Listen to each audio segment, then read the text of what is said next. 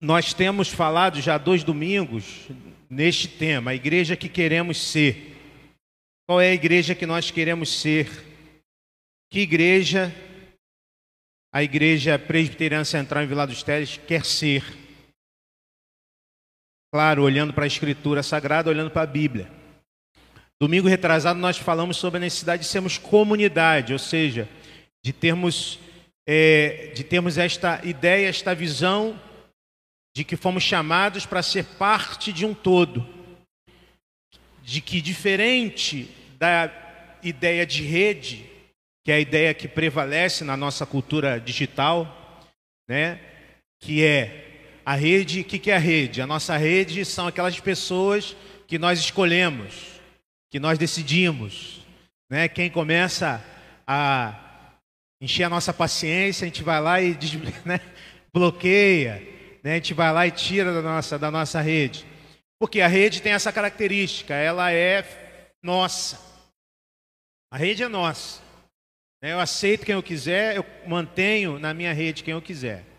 Comunidade não, comunidade é de outra maneira. Nós, a comunidade não é nossa, nós somos da comunidade, né? E sendo da comunidade, falando sobre igreja, nós somos de uma comunidade que tem Jesus Cristo como a sua pedra angular. Ou seja, quem define, quem traz pessoas, quem dirige, quem orienta, quem dá a direção é, a, é Jesus Cristo.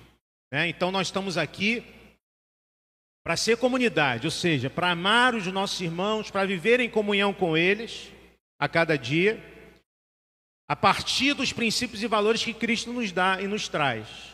Né? Então, essa é, é a nossa visão como comunidade, queremos ser comunidade.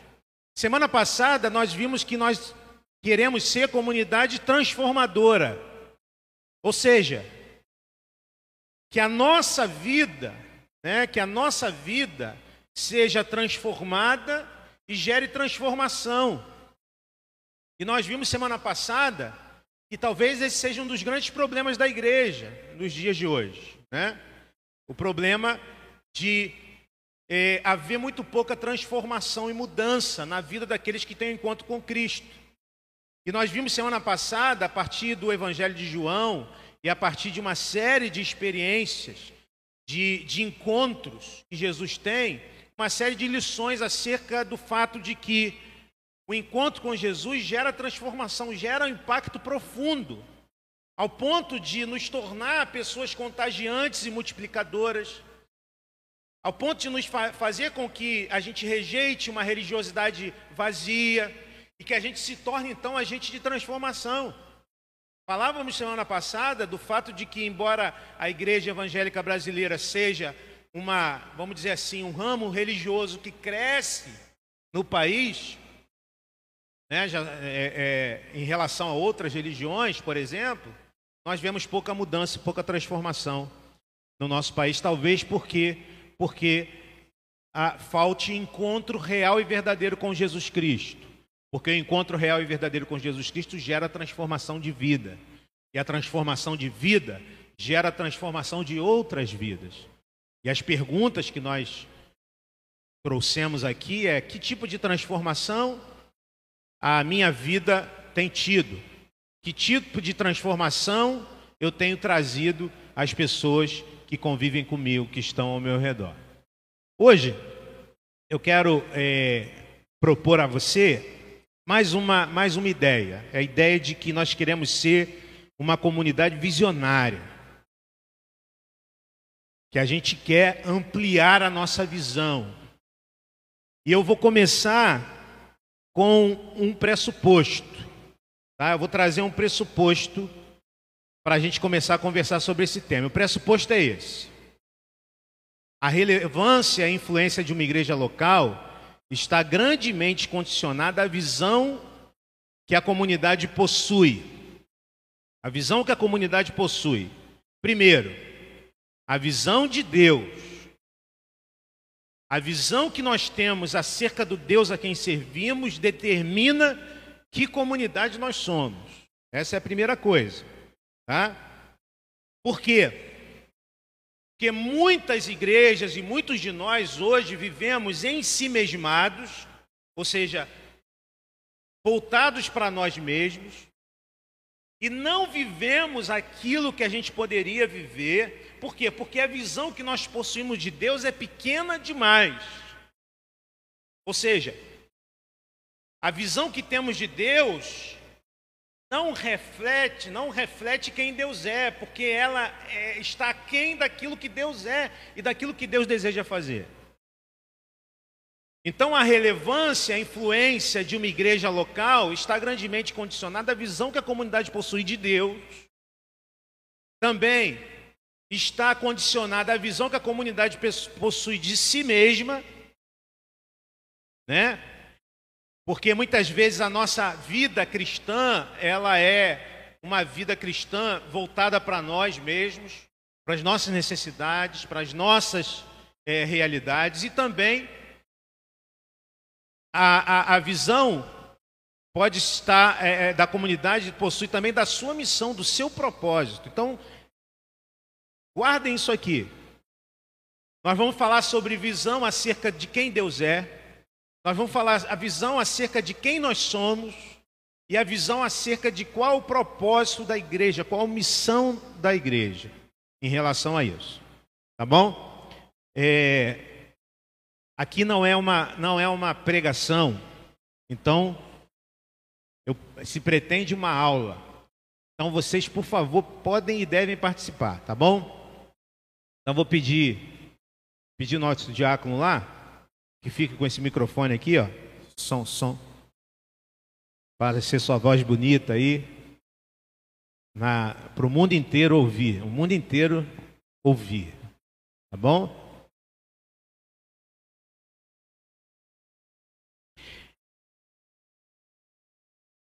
O que, que é igreja, irmãos? O que é igreja? Vamos lá. Vamos começar a trazer alguns conceitos aqui, pensar, e eu quero que vocês me ajudem e participem comigo. O que é igreja? A realidade somos nós. Igreja somos nós. É isso?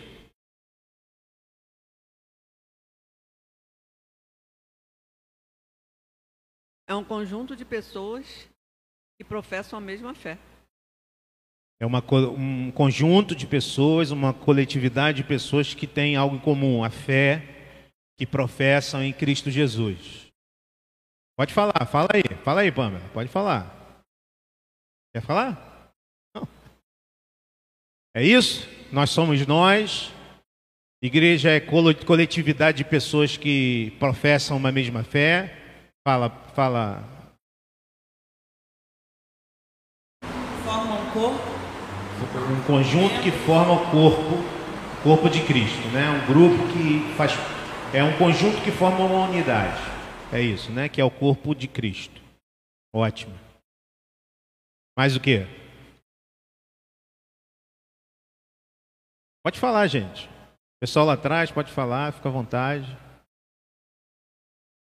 É isso? Vocês fecham nessas definições? Tá bom? Tá bom. É isso. Igreja não é a instituição, né? A, instituição é a plataforma onde a igreja está presente. A igreja, nesse sentido, somos nós pessoas, é este grupo de pessoas que fazem parte da igreja, que são a igreja de Cristo. Então, de certa maneira, a gente pode dizer o seguinte, dentro do nosso pressuposto: a relevância e influência de um cristão está condicionada à visão que ele possui, a visão que o cristão, que o discípulo de Jesus possui acerca de Deus. Então, a, a visão que eu tenho de Deus, quem é Deus para mim, a visão que eu tenho de mim mesmo e a visão que eu tenho da minha missão, qual é a minha missão, qual é o meu propósito. Certo? Isso é relevante, né? E é de fato relevante. Por quê? Preste atenção, se eu vejo um Deus, se eu vejo Deus da maneira como muita gente vê, um Deus que está a meu serviço. Tem muita gente que vê Deus assim: Deus é alguém que está a meu serviço. Dentro de uma cultura individualista como a nossa, muita gente vive igreja com esta visão: Deus está a meu serviço. Então, olha só quem é Deus para essa pessoa: é um ente poderoso que está a meu serviço. Então, quem é Deus para ela? Deus para ela é alguém que pode fazer as vontades dela, dessa pessoa. Qual é a visão que ela tem de si mesma? É a visão inflada, ela se vê como o centro de todas as coisas. Então, ela usa Deus para satisfazer as suas vontades. Então, neste tipo de visão de, de, de crente, né? Ela vê Deus como alguém que está a serviço dela, ela se vê como centro de todas as coisas, né? porque Deus existe para é, atender às suas necessidades. E qual o propósito da, da missão dela? Satisfazer as suas necessidades. Né? Não é isso? Muita gente vai para a igreja para quê? Chegar lá, fazer pedidos a Deus. Muita gente vai para a igreja para que Deus realize seu, seus propósitos legítimos de cura, de né, transformação de vida. Entenda, irmãos, o que eu estou dizendo? Demandas legítimas. O problema é que este Deus é muito pequeno. Este Deus é muito pequeno, está muito aquém daquilo que Deus de fato é. Então, eu quero propor a você dois versículos muito conhecidos para a gente poder meditar nessa manhã. São esses dois versículos, 20 e 21 do capítulo 3 de, de, é, de, da carta aos Efésios. Vamos ler juntos esses dois versículos? Aquele que é capaz de fazer infinitamente mais do que tudo o que pedimos ou pensamos de acordo com o seu poder que atua em nós, a Ele seja glória na Igreja e em Cristo Jesus, por todas as gerações, para todos sempre. Amém. Vocês conhecem esse versículo, já ouviram ele, né? Várias vezes. E nesse trecho, Paulo está terminando uma oração, né? Ele termina com um amém. Então ele escreveu uma oração ali no capítulo 3. E para a gente entender melhor o que Paulo está querendo dizer e por que, que Paulo termina essa oração assim, quando ele escreve a cristãos que estão na, na igreja de Éfeso, na cidade de Éfeso, a gente precisa entender o que, o que Deus fez naquela cidade. Tá? É, porque o que Deus fez naquela cidade é surpreendente. O que Deus fez naquela cidade é surpreendente. Irmãos, eu quero hoje trazer para vocês uma palavra que nos incentiva a crer que Deus pode fazer coisas surpreendentes na nossa cidade, a partir da nossa vida, a partir e através da igreja dele. Porque muitas vezes nós temos uma visão limitada do que Deus pode fazer. Geralmente temos uma visão limitada do que Deus pode fazer através de sua igreja. E o que nós vamos ver hoje é que Deus fez coisas surpreendentes numa cidade onde, aos olhos humanos, era impossível que alguma coisa fosse feita por um grupo de homens estranhos que vêm é, e trazem uma mensagem estranha. Tá? Eu quero então, a partir deste destes dois versículos, trazer algumas reflexões para nós. Entretanto, é preciso a gente primeiro entender que cidade é essa, cidade de Éfeso, lá no primeiro século. Esta cidade é um lugar onde o poder de Deus surpreende. Por que, que eu disse isso? Por que, que Éfeso era um lugar onde, aos olhos humanos, era praticamente impossível que algo acontecesse no que diz respeito à religiosidade daquelas pessoas que viviam em Éfeso. Então vamos lá, vamos conversar um pouquinho sobre isso. É... A cidade de Éfeso, ela existia a partir de é, é, é, é ou aquela, aquela cultura era erigida a partir de valores religiosos bem consolidados. Por quê? Porque Éfeso era a maior cidade da Ásia Menor e tinha um importante centro religioso ligado ao culto à deusa Ártemis. Aqueles, a, a, você está vendo ali, é, são, são é, é, parte do templo à deusa Ártemis, uma das sete maravilhas do mundo antigo. O templo erigido em Éfeso era um templo magnífico, esplendoroso, e Éfeso vivia a partir não só a economia, a cultura, é, e todas, todos os valores daquela cidade giravam em torno do culto à deusa Ártemis, ou Diana, o nome romano dela. Tá? Então, é, além disso, havia dois templos, além do templo a Ártemis, havia em Éfeso dois templos de adoração ao imperador. Então vejam que essa cidade é uma cidade que tem uma religiosidade consolidada.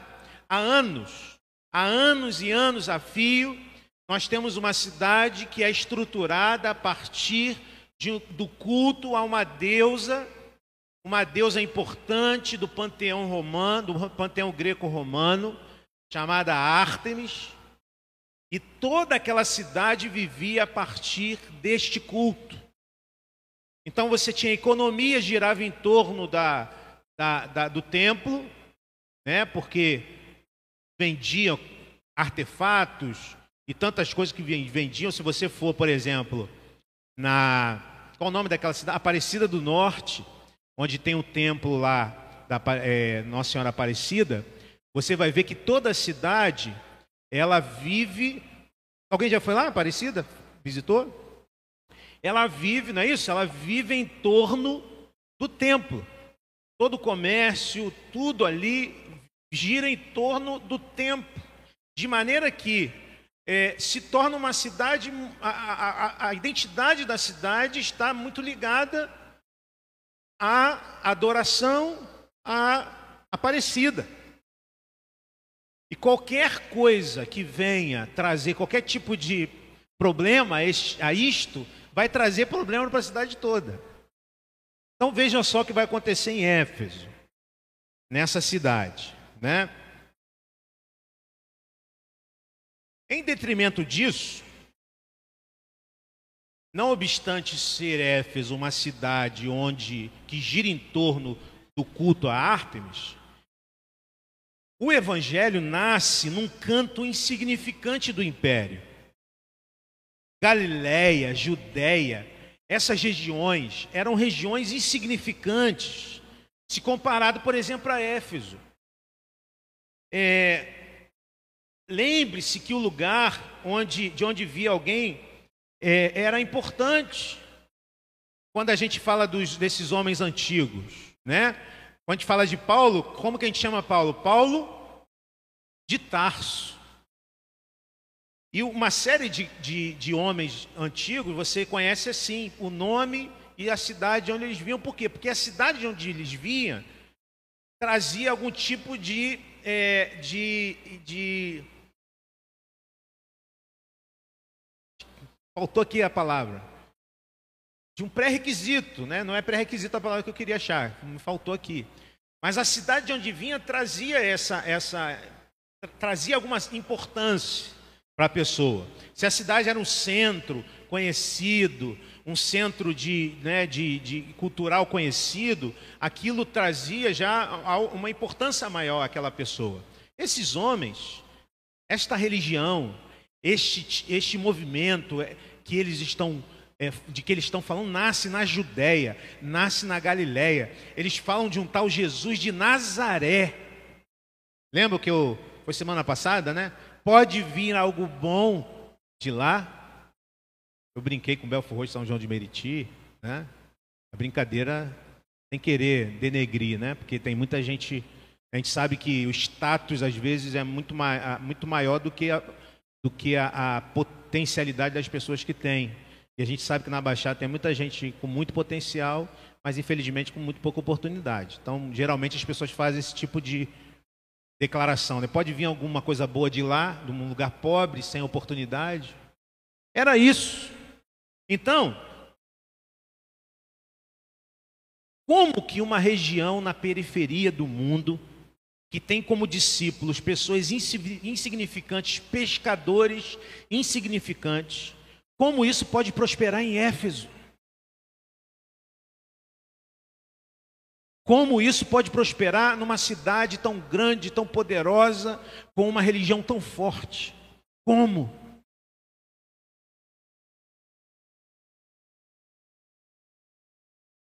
Irmãos, o que aconteceu em Éfeso mostra o que Deus, a quem servimos, é poderoso para fazer mais do que a gente pode imaginar. Então quero começar aqui dizendo o seguinte: precisamos, como igreja presbiteriana central em Vilar dos Teles, crer que nós servimos a um Deus que é poderoso para transformar as realidades e as estruturas que nos cercam. Nós precisamos crer nisso. Nós precisamos acreditar e crer num Deus que é poderoso, o Deus que nós servimos. Não, não cremos, não acreditamos na nossa força, na força do nosso braço. De fato, se for a força do nosso braço, nós não temos condição de mudar a realidade, a estrutura que nos cerca. Mas se nós confiarmos no Deus a quem servimos, e nos colocarmos à disposição dele, sim, Deus pode fazer aquilo que a gente imagina que não pode acontecer. Então vamos ver como isso acontece lá. Eu vou trazer aqui a, a, a estátua de, de, da Artemis, né, ali alguns, é, alguns dos resquícios do templo, né, que hoje só, só é só é, algum, um, é mesmo algumas, alguns resquícios desse tempo antigo.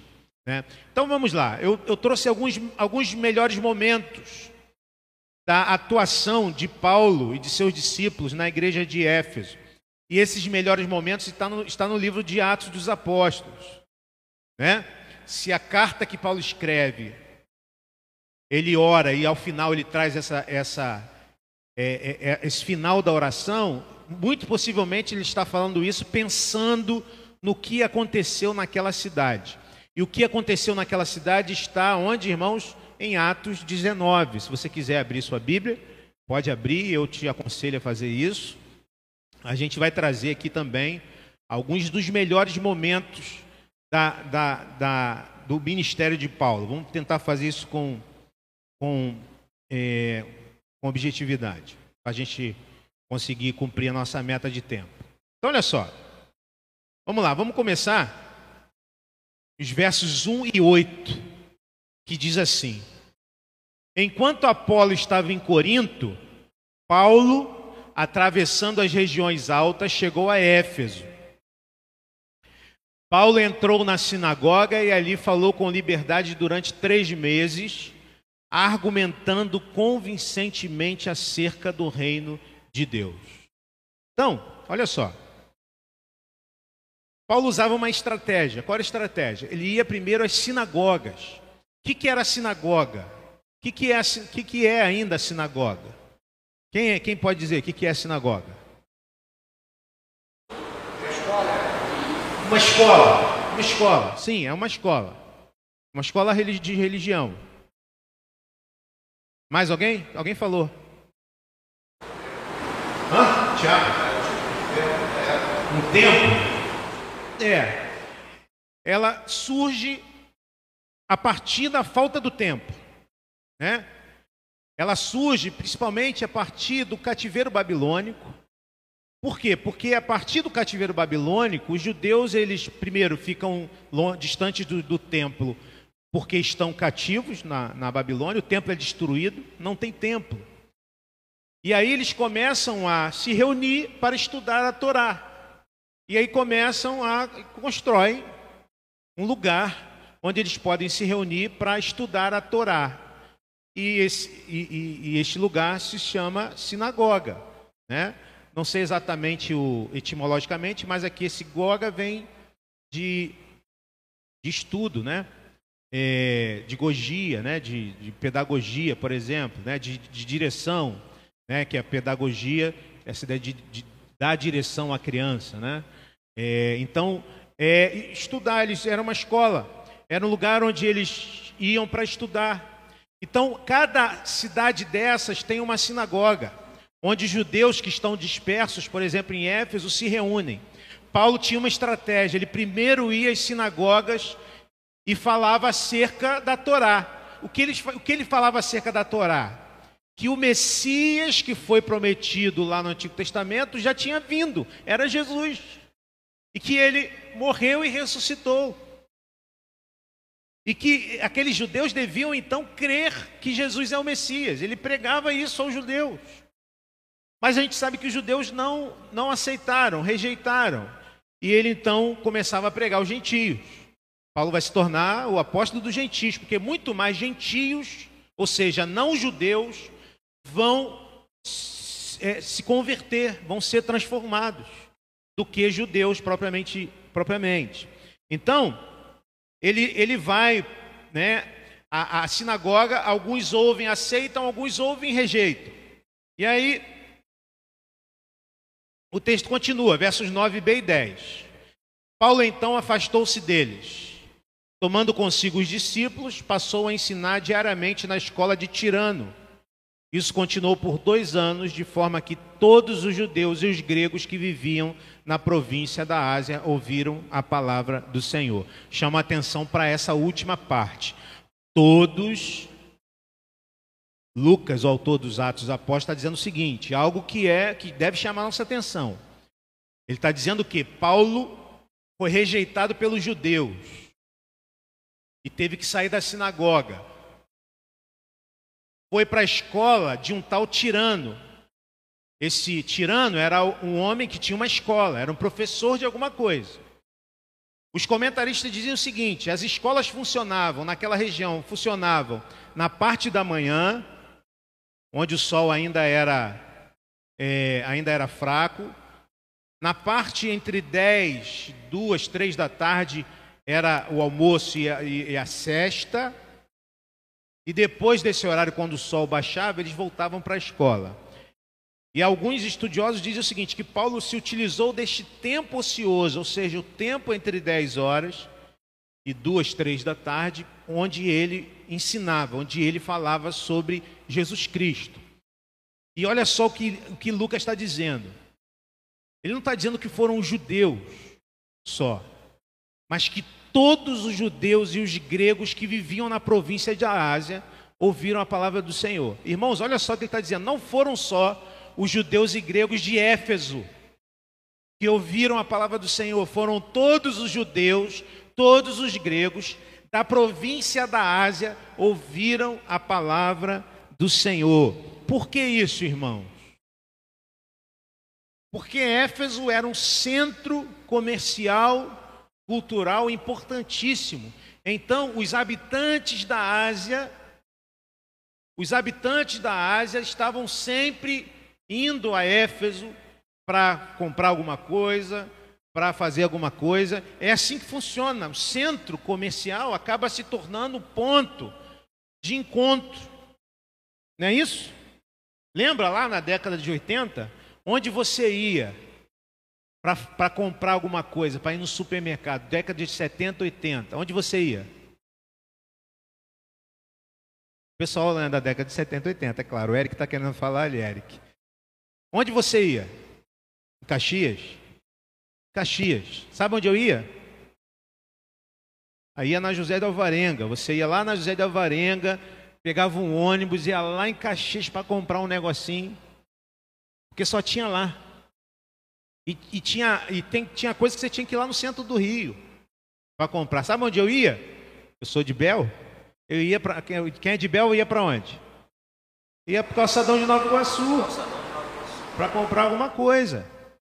Né? Ou seja, Éfeso se torna esse centro e Paulo, estrategicamente, queria ir a Éfeso, fica dois anos em Éfeso, e esses dois anos de Paulo em Éfeso, ele fala do Evangelho a todas as pessoas. Deus é poderoso para fazer muito mais do que aquilo que pedimos ou pensamos.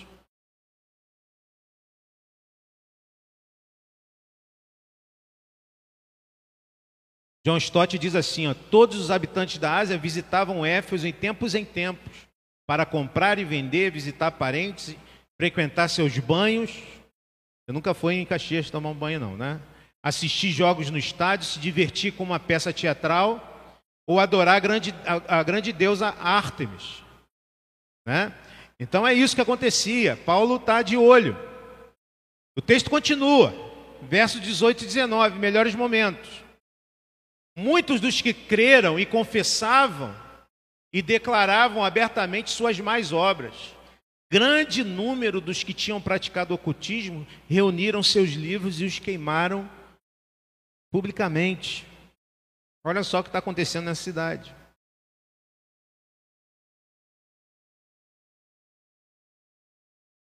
Grande número, um grande número de pessoas foi transformada, ouviu o Evangelho e foi transformado seu coração. Irmãos, por um lado, nós sabemos que grande número não é necessariamente sinal de que Deus está agindo. Porque há lugares onde o evangelho é distorcido, e talvez por isso um grande número de pessoas vá, porque em muitos lugares o evangelho pregado é esse evangelho de um Deus que faz aquilo que nós queremos que ele faça, que um Deus que está sempre somente à disposição para realizar os nossos caprichos ou as nossas necessidades. Né? Então nós temos por aí muita gente procurando um Deus que cura, um Deus que dá prosperidade e, e multidões.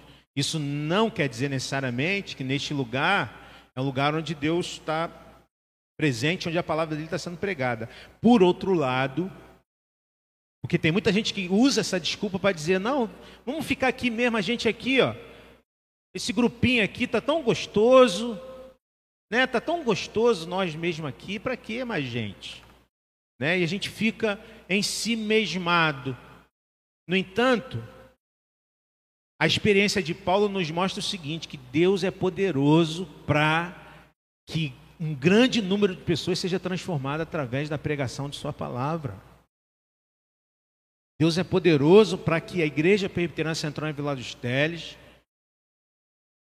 com pessoas que estão realmente entendendo quem Deus é, que Deus é poderoso, se colocam à disposição desse Deus e pregam o Evangelho e usam de todas as maneiras para levar o Evangelho às pessoas da nossa região. E Deus é poderoso para que, através da nossa pregação, muitas pessoas, um grande número de pessoas que pratica é é, é, é, uma vida distante de Deus, se reúnam e expressem publicamente sua, o seu arrependimento, se transformem verdadeiramente ao Senhor. Por quê? Porque Deus é poderoso para fazer infinitamente mais do que a gente pensa ou pede. Ele é poderoso para transformar as pessoas. Ele é poderoso para fazer com que a nossa pregação, a nossa vida, é, é, alcance o coração das pessoas e faça com que elas se arrependam. Ele é poderoso para isso. Precisamos restaurar uma visão correta e bíblica de Deus. Porque talvez o Deus que a gente tenha visto é um, um Deus muito pequeno, um Deus que está somente diante de nós, à nossa disposição, para resolver os nossos probleminhas do dia a dia. Não, este Deus é pequeno. O Deus que servimos é um Deus poderoso para transformar o coração de gente que praticava ocultismo e que agora em Éfeso eles vão às praças públicas e eles manifestam publicamente que estão arrependidos e mostram isso lançando os livros de ocultismo no fogo. É o que está acontecendo nessa cidade. Uma cidade que tem um templo poderosíssimo. Uma cidade consolidada, uma cultura formatada pelo culto a Ártemis. Paulo e mais um grupo de homens chegam falando de um tal Jesus lá de Nazaré. E eles fazem o que, irmãos? Eles somente pregam o Evangelho. É isso que eles fazem, pregam o Evangelho diariamente. Sol está tá forte, estão lá pregando o Evangelho. E o que está acontecendo, as pessoas estão ouvindo e Deus está fazendo uma obra na vida dessas pessoas. Deus faz a obra. Deus pode fazer com que a gente pregue e ninguém se converta. Deus pode fazer dessa maneira. Deus pode fazer com que a gente pregue e uma multidão se converta. Deus pode fazer dessa maneira.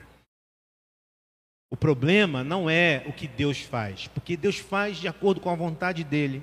E a gente estudou aqui Romanos 9 bastante e vimos que é a soberania de Deus. Como é a soberania de Deus? Ele pode fazer e faz da maneira que ele quiser. No entanto, nós precisamos fazer. Nós precisamos fazer. Então, olha só, continua. Versos 23 a 25. Naquele tempo houve um grande tumulto por causa do caminho. Caminho aqui, Lucas se refere ao movimento que esses. Né, ainda você não tem um cristianismo estabelecido. Nem, nem cristãos os crentes são chamados ainda. Isso vai acontecer na Antioquia algum tempo depois, se eu não me engano. Então não tem cristianismo. Cristianismo é um termo que vai surgir depois. Né? Você tem um grupo de judeus dissidentes que estão falando que o Messias prometido lá no Antigo Testamento é o Jesus de Nazaré, que veio, que viveu, que morreu e que ressuscitou. Então Lucas chama de o caminho. Então, naquele tempo, houve um grande tumulto por causa do caminho. Um ourive chamado Demétrio, que fazia miniaturas de prata do templo de Ártemis e que dava muito lucro aos artífices, reuniu-os e disse: Olha que interessante o que acontece aqui. Aquele grupo de cristãos, eles criam um problema sério naquela cidade. eles colocam Éfeso de cabeça para baixo com a pregação do Evangelho. Por que, que eles fazem isso? Porque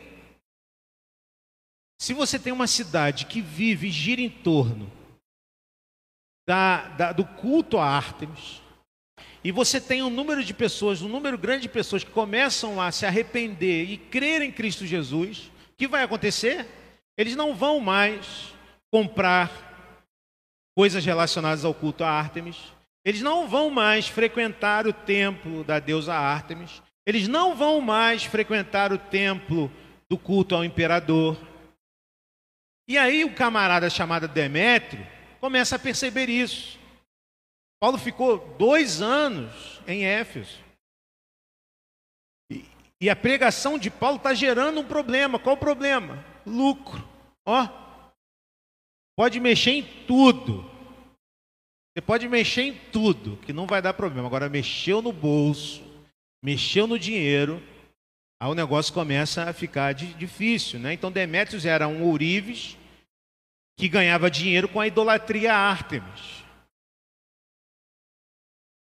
E é isso que acontece quando discípulos de Jesus começam a pregar o Evangelho pessoas começam a ser transformadas, necessariamente essa mudança vai gerar algum tipo de chateação. Se você lá no seu trabalho, você sabe que né, você está lá no trabalho de repente você faz parte de algo que é desonesto. E você ganha um dinheiro lá, um dinheirinho, né, para completar sua renda desonestamente. E aí você tem um encontro com Jesus. E nós vimos semana passada aqui o encontro com Jesus transforma a vida de pessoas, como transformou a vida da mulher samaritana, como transformou a vida de Zaqueu, por exemplo. E aí você volta para o trabalho e diz o seguinte: ó, gente, estou fora.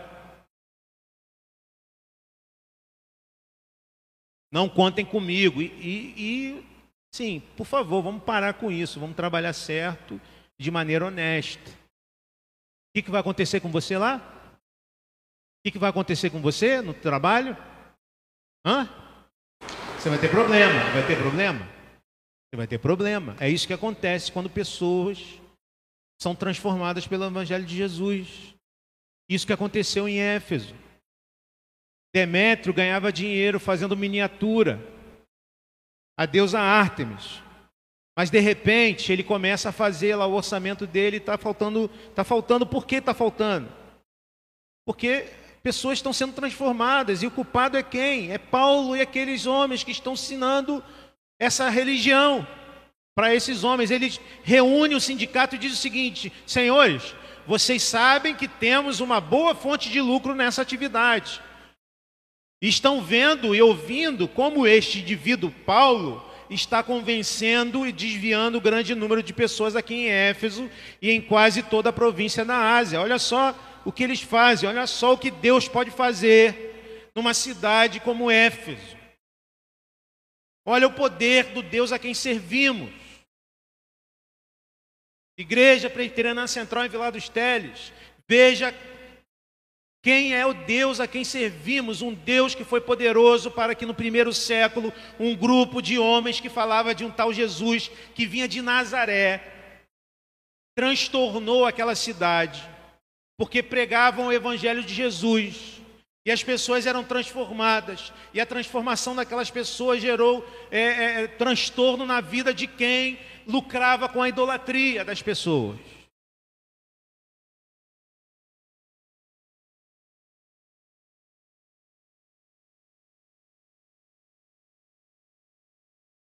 Deus é poderoso para fazer. O grande problema, irmãos, é que a nossa expectativa quanto ao poder de Deus muitas vezes está, está ligada somente aos nossos desejos, aos nossos anseios pessoais. O grande problema é que muitas vezes a nossa relação com Deus, ou vemos um Deus pequeno demais. O Deus pequeno demais é aquele que só existe para satisfazer as minhas necessidades. Esse é um Deus pequeno demais. Você quer ver? Se Deus respondesse positivamente a todos os pedidos que fazemos em nossa oração, o que teria de transformação na nossa cidade? Se Deus respondesse positivamente a todos os nossos pedidos de oração, que transformação nós teríamos na nossa cidade? Sabe por que eu estou dizendo isso? Porque geralmente as nossas orações que refletem muitas vezes a nossa visão acerca de Deus são por cura, são pela promoção no trabalho, são por uma benção material. Né? Dos mais novos aí pede um, um, a, menina pede um marido, o menino pede uma esposa, um namorado, a namorada, passar na prova, passar no vestibular, Não que esses pedidos não sejam legítimos, me entendam, por favor. Me entendam. O problema é que os nossos pedidos revelam que Deus nós vemos, um Deus que está à nossa disposição para resolver os nossos pequenos problemas. Muito poucas vezes nós pedimos ao Senhor que nos dê a bênção de podermos ser usados por Ele. Muitas vezes, poucas vezes, nós pedimos ao Senhor que, que Ele Faça na nossa vida aquilo que lhe apraz para que as pessoas que vivem ao nosso redor sejam transformadas. E sabe por que nós não pedimos isso? Porque nós não estamos à disposição. Porque pedir isto é colocar-se numa situação de, de, muitas vezes, de dificuldade, como Paulo se encontra. Porque Paulo tem que sair correndo de Éfeso em determinado momento. Porque chega uma hora que as pessoas querem o pescoço dele. E quem de, quantos de nós está disposto ó, a colocar o nosso pescoço? Quantos de nós? Pelo contrário, nós vivemos uma sociedade uma religiosidade muitas vezes que demanda um Deus pequeno assim, que está à disposição de nós, né? Demetrios continua, ele diz ainda, ó, não somente é o perigo da nossa profissão perder sua reputação, mas também de o templo da grande deusa Artemis cair em descrédito. E de a própria deusa, adorada por toda a província da Ásia e em todo o mundo, ser destituída da sua majestade divina. Olha só, o, o discurso desse homem mostra o que a pregação do Evangelho está fazendo nessa cidade. Eles estão com medo de que o templo perca a sua grandeza e de que a própria deusa perca a sua credibilidade. Veja o que Deus está fazendo nessa cidade, neste lugar. Há séculos, Ártemis era a grande deusa dos Efésios. Há séculos. E Paulo, com seus ensinos, vivendo, ensinando o Evangelho, está desestabilizando aquela grande cidade. Deus é poderoso para fazer infinitamente mais. Deus é poderoso para fazer muito mais do que a gente projeta. Estamos iniciando o ano, temos os nossos projetos humanos. Fazemos os nossos projetos humanos, precisamos fazê-los. Mas o que o texto está dizendo, irmãos, é que Deus é muito é, é poderoso para fazer muito mais, fazer com que avancemos muito mais. Que igreja nós queremos ser? Queremos ser uma igreja visionária, que restaura uma visão acerca de quem Deus é. Ou seja, servimos a um Deus que é poderoso para transformar a vida de pessoas.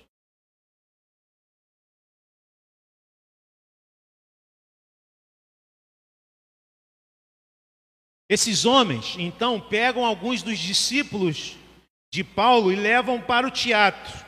Um teatro que cabia aproximadamente 25 mil pessoas. Está aí o teatro, lá em Éfeso, a foto dele. Do, só do, do que sobrou. Né? É, é, a, a, Grécia Antiga tinha o, o né, o, é, tinha é, a tragédia, né? tinha aqueles, todos aqueles é, teatros onde você tinha as tragédias gregas, encenações dos grandes, essas grandes peças, né? Ali tinha uma cultura muito forte disso e ali na, na cidade de Éfeso tinha um grande teatro. E esses homens foram levados para esse grande teatro. É...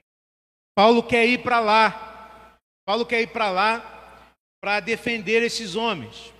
Mas outros discípulos impedem Paulo de ir né, com medo de que eles peguem Paulo e façam alguma coisa com Paulo. E a multidão começa a gritar naquela, naquela, naquele teatro: Grande é a Ártemis dos Efésios, grande é a Ártemis dos Efésios, grande é a Ártemis dos Efésios. Sabe por que, que isso aconteceu neste lugar? Há quase dois mil anos atrás? Porque Deus de Paulo é poderoso para fazer infinitamente mais do que pensamos e pedimos. Aqueles homens gritam porque percebem que algo novo chegou e algo poderoso chegou àquela cidade. E aquela cidade se estabelece como uma grande, aquela igreja se estabelece como uma grande igreja. O evangelho na Ásia Menor, ou as igrejas da Ásia Menor são são as, as maiores igrejas, igrejas que mais crescem, mais é, revitalizam na, ali no, nos primeiros séculos da era cristã. Não é à toa que o Apocalipse é escrito a quem? As sete igrejas da Ásia Menor. Ou seja, final do século, né, aqui nós estamos na, na década de 50 do primeiro século. João escreve no final do século, lá por 96, 95, 96 do primeiro século, né? escreve às igrejas da Ásia Menor, porque são as, as igrejas que mais cresceram nesse tempo. Então, 10 e 4, voltamos para o nosso texto base. Vamos ler de novo? Juntos? Vamos lá? Aquele que é capaz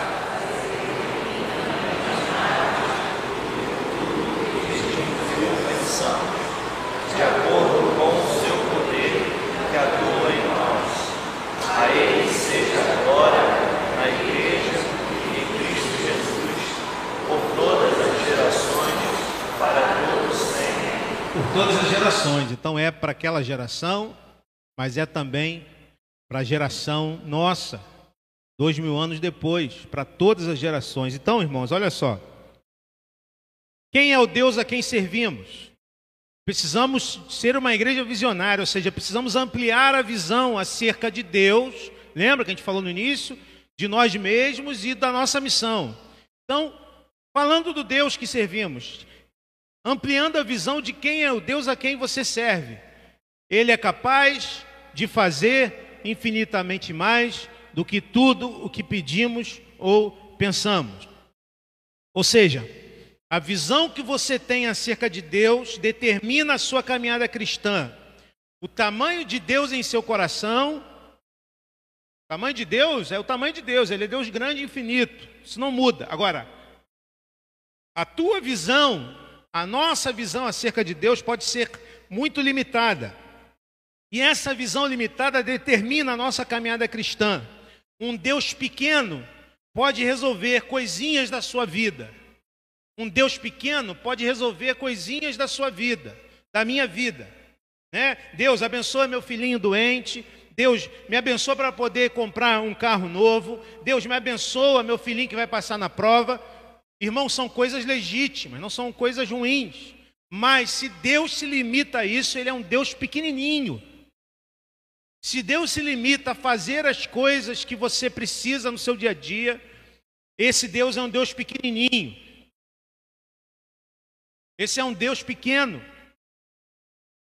Precisamos restaurar, ampliar a visão de quem é o Deus a quem você serve. Olhando para Éfeso, olhando para a oração que Paulo faz à igreja de, aos irmãos de Éfeso, entendendo o que Paulo passou naquele lugar, o que ele está dizendo é o seguinte: Deus ele é capaz de fazer muito mais do que a gente pede ou pensa, Ele é capaz de transformar a vida das pessoas, Ele é capaz de transformar a vida do seu marido, Ele é capaz de mudar a realidade das pessoas que cercam a nossa igreja, Ele é capaz de fazer com que a igreja Presbiteriana Central em Vilar dos Teles seja uma igreja onde haja ali pessoas que levam o Evangelho e pessoas são transformadas. Precisamos crer nisso. Não cremos mais nisso, no poder do Evangelho, no poder de Cristo. Sabe como nós percebemos isso? Quando nós não trazemos nossos filhos, quando nós fazemos todo o possível para nossos filhos terem uma formação secular boa, e isso é bom e legítimo, mas quando nós é, é, é, não damos a mesma importância em educar os nossos filhos na, na fé em Cristo Jesus. É porque a gente crê que vai ser pela força do braço deles. E a gente precisa dar eles as ferramentas para eles vencerem na vida. Só que na nossa cultura, vencer na vida é se tornar uma pessoa bem-sucedida, ter um bom emprego.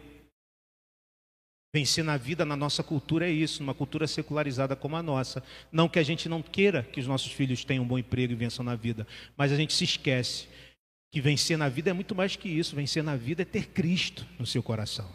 Aprender a amar a Cristo sobre todas as coisas. É Ele que nos ensina isso. Que nós devemos buscar, em primeiro lugar, o reino. E que nós devemos ensinar nossos filhos a buscar primariamente o reino e as outras coisas Deus vai acrescentar na nossa vida. De quem é o Deus a quem você serve?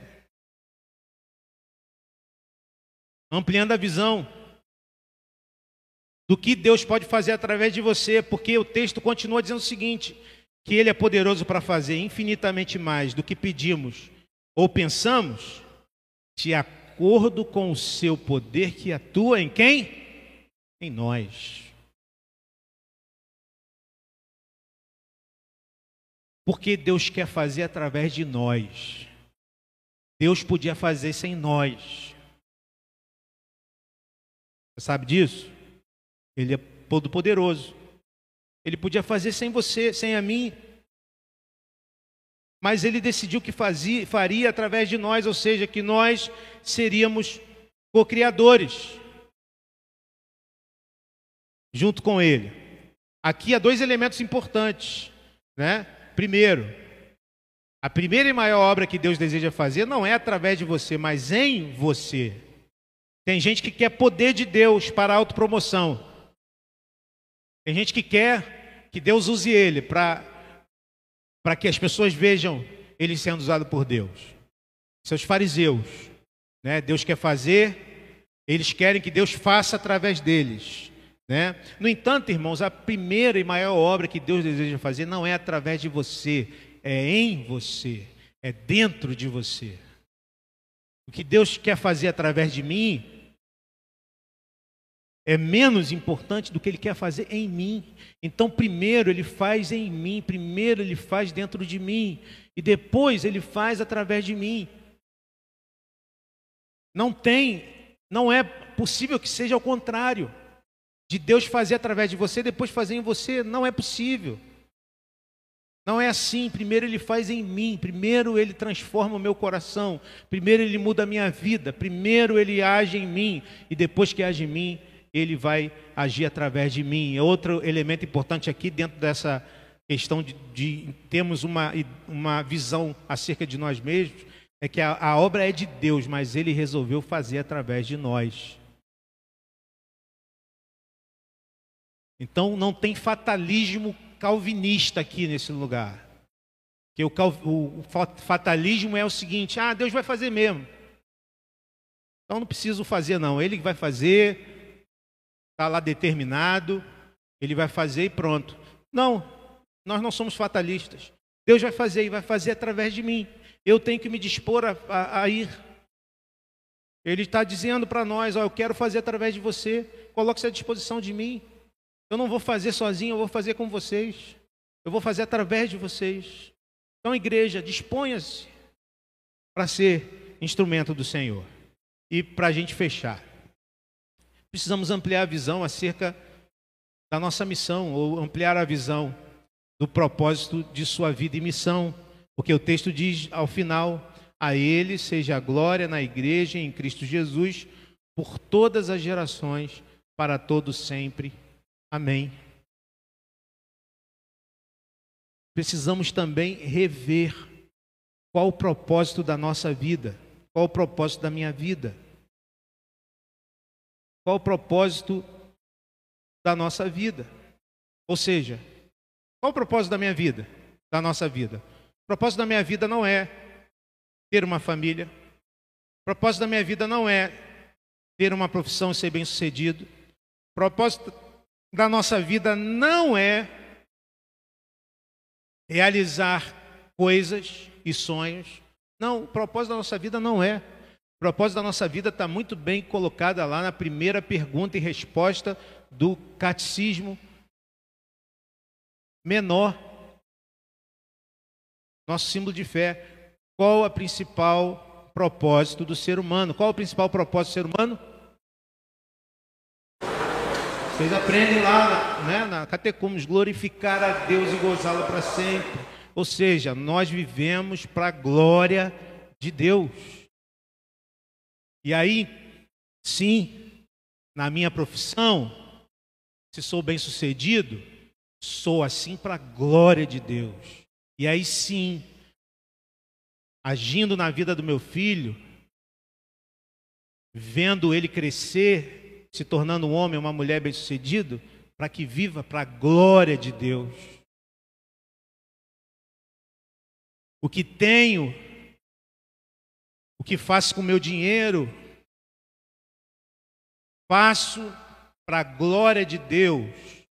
Meu casamento, sim, é bom que um homem não fique só, é isso que diz a Bíblia, né? Então é bom que o menino, a menina cresçam e queiram uma família e né, tenham uma família e que tenham filhos e que né, gerem uma família, mas isso deve ser, esse, esse propósito deve existir para glorificar a Deus. Ou seja, irmãos, precisamos reavaliar o propósito e a missão da nossa vida. Dentro da nossa sociedade e cultura, o propósito da vida é ser feliz. E dentro da cultura que vivemos, ser feliz é consumir. Uma cultura é reflexo do Deus que ela, que ela adora. O Deus que nós adoramos hoje é o Deus dinheiro. E dentro de uma cultura onde Deus é dinheiro, o propósito da vida é consumir. Consumir é ruim, pastor? Não. Consumir não é ruim, é bom. Né? É bom poder ter condição de comprar coisas, de ter coisas, de comer coisas, de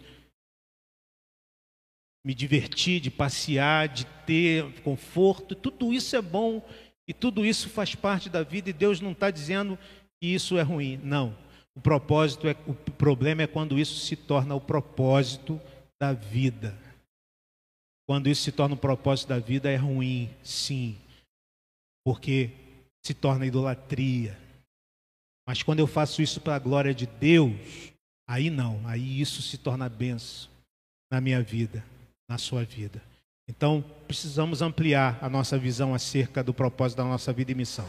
Ali, é, Giacomo, fala, Arlete. Esse Deus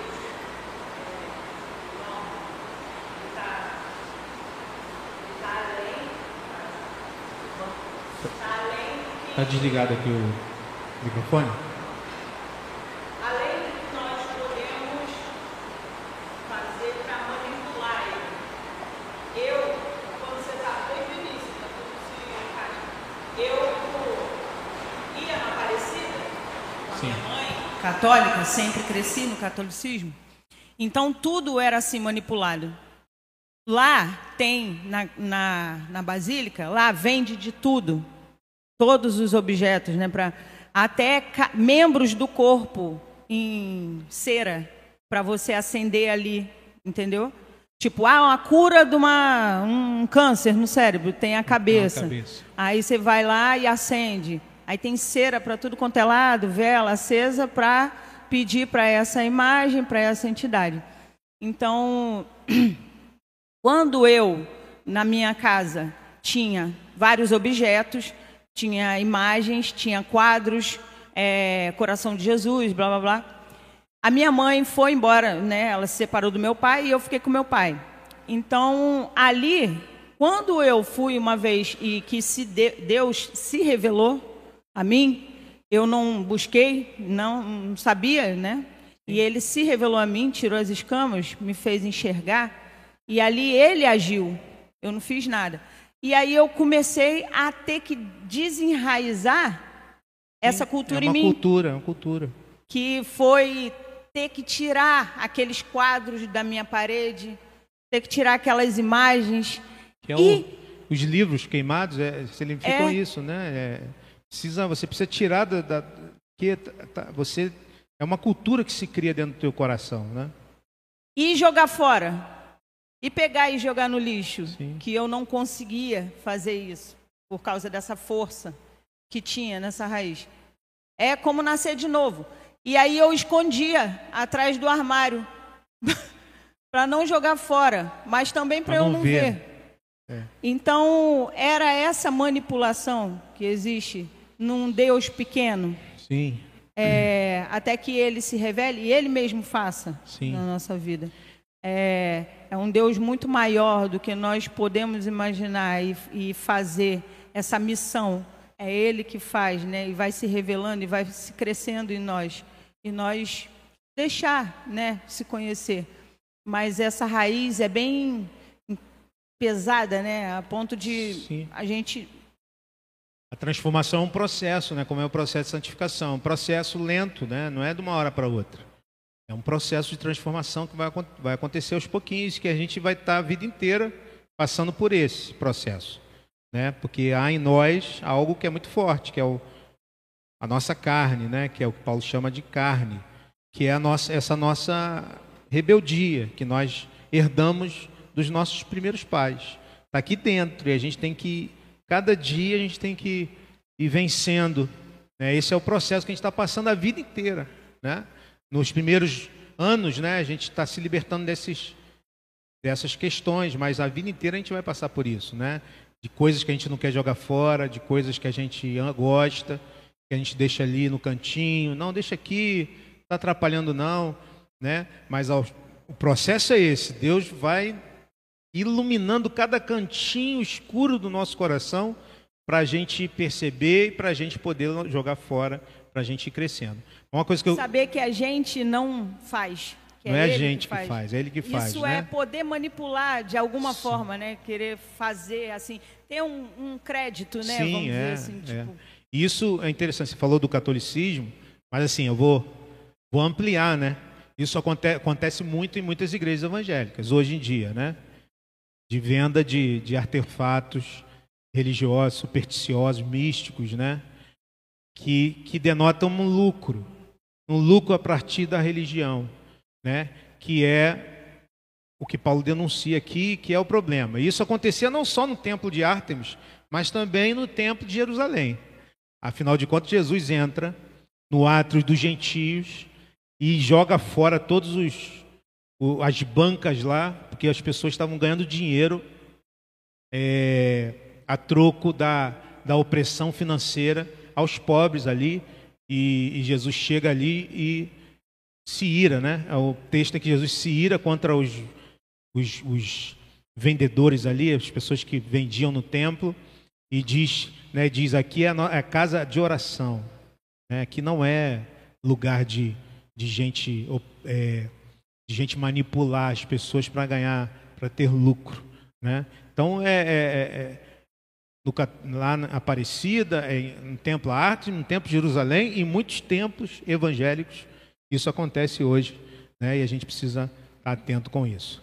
Irmão, já são 10 e 22 eu preciso dar sequência. Ana.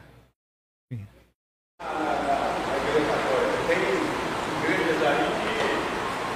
Que Deus cura, né? Sim. Determina que Deus cura e, e até toalha que no rosto, a pessoa guarda. Tem tudo. Né? Se você falar, é, é, é tipo ele fazer uma lavagem cerebral, né? Não tem como escutar a pessoa, só Deus mesmo vai mudar ele, porque é. ele só ouve aquilo ali, ele não lê a palavra, ele ouve. E hoje as pessoas querem um líder. E aquele líder só ele que fala, né? E eles não vão lá na palavra de Deus. E através da palavra de Deus, que é a Bíblia, que muda a nossa vida. Né? Como o Hitler fez, como muito fez. Então, esse é o tipo de coisa. Quando Deus ele transforma a vida da gente, a gente quer ter uma intimidade com Ele. Qual é a intimidade com Deus? É ler a sua palavra, né? E a palavra muda a nossa vida. Amém.